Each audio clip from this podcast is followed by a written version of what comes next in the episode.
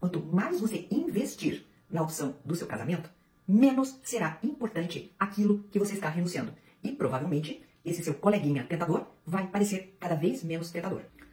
Olá, a seguidora que eu vou identificar aqui pela letra T mandou mensagem para mim inbox no Instagram e ela diz: Estou descrevendo isso morrendo de vergonha. Então você já viu que vem por aí, né? Sou casada há quatro anos, meu marido é uma boa pessoa, faz de tudo para me agradar, só que de uns tempos para cá parece que a nossa relação se esfriou, vivemos como se fôssemos amigos. No meu trabalho tem um moço que começamos a ser amigos, a gente sempre faz brincadeiras um com o outro, contávamos as coisas um para o outro e eu comecei a reparar nele coisas que eu nunca tinha reparado antes. Comecei a achar ele atraente, até aí estava de boa. Mas com o tempo eu acabei me apaixonando por ele. Ele diz que também gosta de mim. Eu sei que estou completamente errada, mas eu não consigo controlar esse sentimento. Parece que é mais forte que eu. Quando eu vejo ele, perco a noção do que é certo e errado.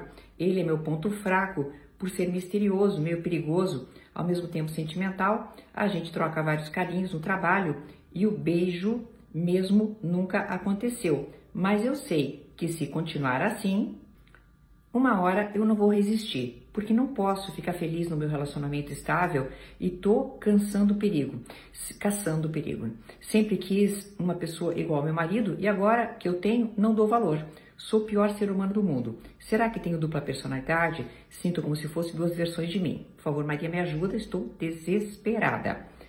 Bem, querida, vamos lá. É, quando nós fazemos escolhas na vida, as escolhas correspondem a não escolhas múltiplas. Veja assim, uma coisa bem simples, tá? Eu escolho, por exemplo, não comer doce. Pronto. Eu escolho não comer doce. Então, eu escolho não comer todos os alimentos doces do mundo, por exemplo, tá? Então, isso quer dizer o quê? Isso quer dizer renúncia. Não quer dizer que não haja sofrimento, não quer dizer que não haja tentação, mas quer dizer que você fez uma determinada opção. O que, que eu estou percebendo aí? Você fez uma opção muito clara. Eu quero um marido assim, assado, né, daquele jeito, e hoje eu tenho essa pessoa do meu lado. Só que eu creio que você, quanto mais se interessa pelo seu colega, menos você investe nesta escolha do casamento, menos você honra essa escolha.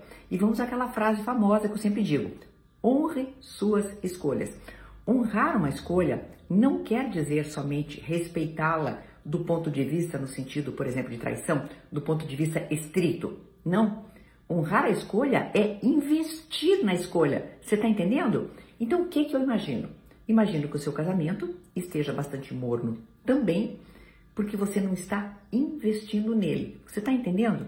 Então veja, a escolha é bem mais complexa do que aquilo que parece. Primeiro a gente faz uma opção e depois a gente investe naquela opção. Quanto mais você investir na opção do seu casamento, menos será importante aquilo que você está renunciando.